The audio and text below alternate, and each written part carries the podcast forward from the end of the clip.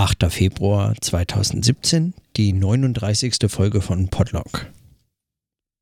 Nachdem ich gestern in der Folge abends nochmal drüber nachgedacht habe, über den Begriff der Dialektik und über so ein paar Abwägungsfragen, aber besonders vor allem über den Satz, über den Satz von Bertolt Brecht, Erkenntnistheorie muss vor allem Sprachkritik sein. Ich habe heute übrigens wieder mich erinnert, wo ich den Satz gelesen hatte, und zwar in einem Aufsatz, äh, in einem Aufsatz von Wolfgang Fritz Haug. Wolfgang Fritz Haug hat eine der bekannteren deutschen Einführungen zur, zum Kapital von Karl Marx geschrieben ähm, die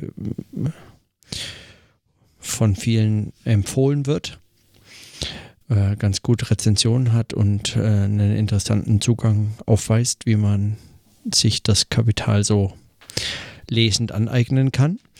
Und darüber hinaus hat er zu unheimlich vielen verschiedenen kritisch-theoretischen Themen und Fragen und Gegenständen zu verschiedenen Autoren und ähm, Texten äh, Aufsätze verfasst und ganz viele davon sind online auf seiner Webseite zum Download äh, zur Verfügung gestellt. Und in einem dieser Aufsätze habe ich diese ähm, habe ich diese diesen diesen dieses kurze Zitat von Brecht dem Aufsatz vorangestellt gelesen einfach nur so im Überfliegen. Ich habe mir ein paar Aufsätze runtergeladen ähm, und heute in mein Literaturverzeichnisprogramm eingepflegt und damit in meine PDF-Datenbank. Und ähm, da ist mir dieser Satz heute auch nochmal begegnet und ähm, ich weiß wieder, wo ich ihn gelesen hatte.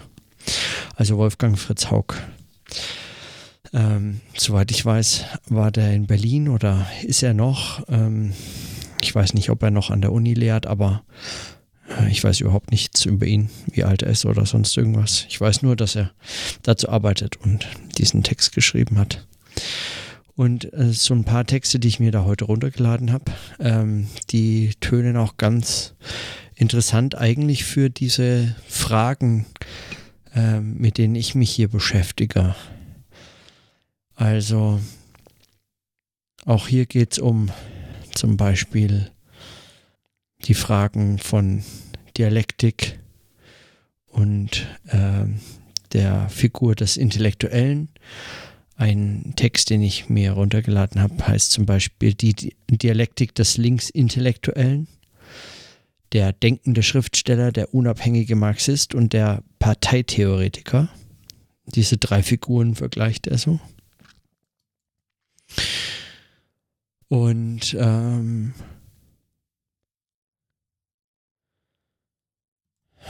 Ja, also ähm, ein Text zur praktischen Dialektik.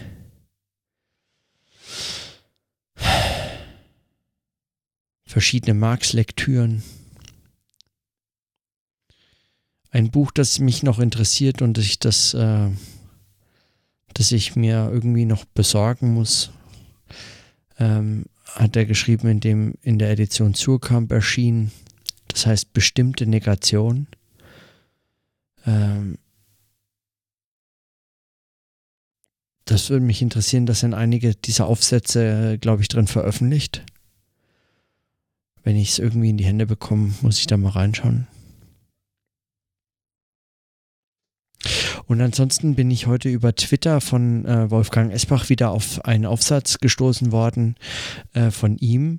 Äh, es war so eine Reaktion auf den, äh, auf den, auf den Hinweis vom Theorieblock äh, auf eine Marx und die Kritik im Handgemenge Tagung in ähm, Osnabrück auf marx.uni-osnabrück.de findet man dazu mehr.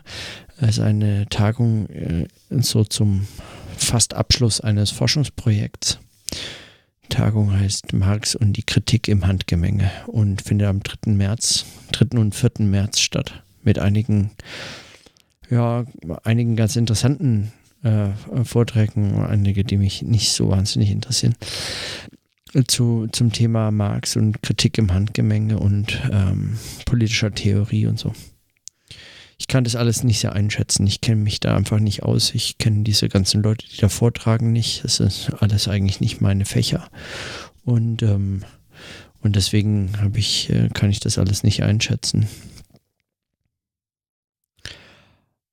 Aber da bin ich auf jeden Fall auf den Aufsatz von äh, Wolfgang Esbach gestoßen wieder, äh, den er empfohlen hat auf Twitter mit dem Titel Wer, Wer war Marx? Bilder eines Intellektuellen. Und das ist sowas wie die Kurzfassung der Kurzfassung, die verdichtete Form, die Zusammenfassung fasst eigentlich sowas wie eine Inhaltsangabe äh, der Vorlesung zu Marx Bilder die er gehalten hat und die ähm, online als Podcast da äh, anzuhören ist und runterzuladen und die ich jetzt schon zweimal, glaube ich, gehört habe und ähm, die ich äh, ganz hervorragend gut finde.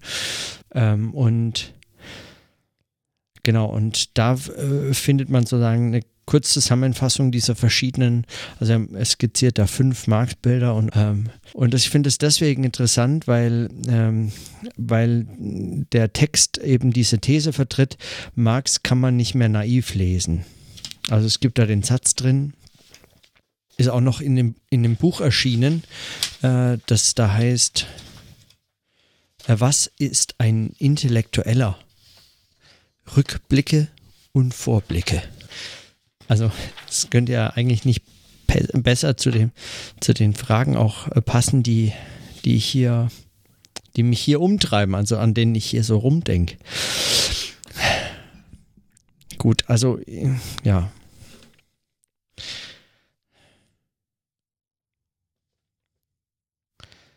So sehr es einen freut, wenn man manchmal jemanden trifft oder Texte liest oder findet, Scheinbar durch Zufall, scheinbar natürlich nur weil äh, dass er in meiner Timeline auftaucht, hat schon auch Gründe.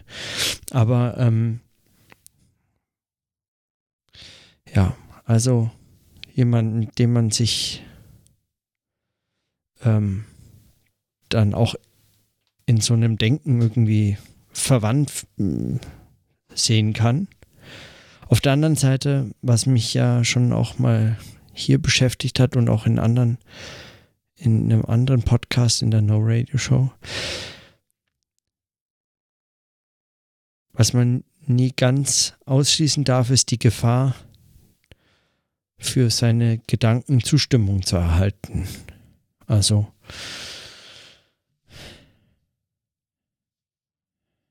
das ist nicht immer nur was Gutes und wenn man sich dann, also was man ja an dem äh, ja, sehr schlichten Begriff der Filterbubble oder so äh, auch nochmal formuliert findet.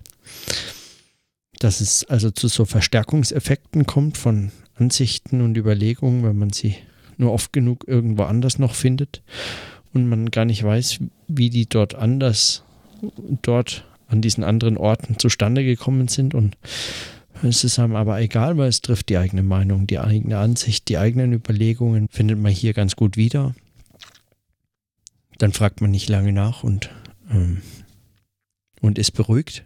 Und diese Form der Beruhigung, äh, die kann aller, allerhöchstens von kurzer Dauer sein und ein, sollte ein äh, schmerzhaft vergängliches Vergnügen bleiben. Äh, schmerzhaft vergänglich, weil in dem Vergehen und in dem Schmerz ähm, meines Erachtens so eine gewisse Erkenntnismöglichkeit drin steckt. In dem Moment, in dem man erkennt, was man, ähm, dass man da etwas aufgeben muss. Zustimmung, möglicherweise Anerkennung und so weiter. Ähm, dann hat man vielleicht einen Schritt in eine interessantere Richtung gemacht. Wer weiß. Auf jeden Fall in dem Text steht auf Seite 165, er beginnt bei 163, äh, steht der Satz, ein naiver Anfang verbietet sich. Vor Marx steht die Geschichte des Marxismus. Was natürlich ein lustiger Satz ist, weil äh, den Marxismus vor Marx stehen zu sehen, ähm, ist historisch schwierig, aber es ist ein ähnlich interessanter Satz, wie zu sagen, die Vergangenheit ist unvorhersehbar. Äh, von äh, Milasu, den äh, habe ich, ah, den hat Armin Avanesian zitiert und ich habe Armin Avanesian Milasu zitierend zitiert in der No Radio Show, da ist mir das neulich begegnet. Genau, aber es ist ein ähnlich interessanter Satz. Also vor Marx steht die Geschichte des Marxismus. So, heute habe ich leider, äh, also ich habe alles Mögliche organisiert, ähm, so Texte zusammengesammelt und so weiter, aber ich habe wenig darüber nachdenken können und deswegen bleibt es heute bei diesen ganz kurzen Notizen, also eigentlich nur Notizen zu Literatur. Heute habe ich nichts weiter zu notieren als ähm, ein paar Lektürehinweise für mich selbst, die ich jetzt in den nächsten Tagen, denen ich in den nächsten Tagen nachgehen werde. Fahre morgen nach Nürnberg und bin dann übers Wochenende auch in Bayreuth in meiner ähm, an meiner alten Uni und äh, mal schauen, was ich, äh, wie ich dazu äh, zu äh, irgendwelchen Texten kommen kann. Ähm, aber auf dem Weg von hier nach Nürnberg ist ja eine Zugfahrt und auf dem Weg zurück eine zweite und das heißt, der eine oder andere Text kann da auf jeden Fall gelesen werden. Für heute bleibt es bei diesen kurzen Notizen. Muss auch genügen. Dann bis morgen.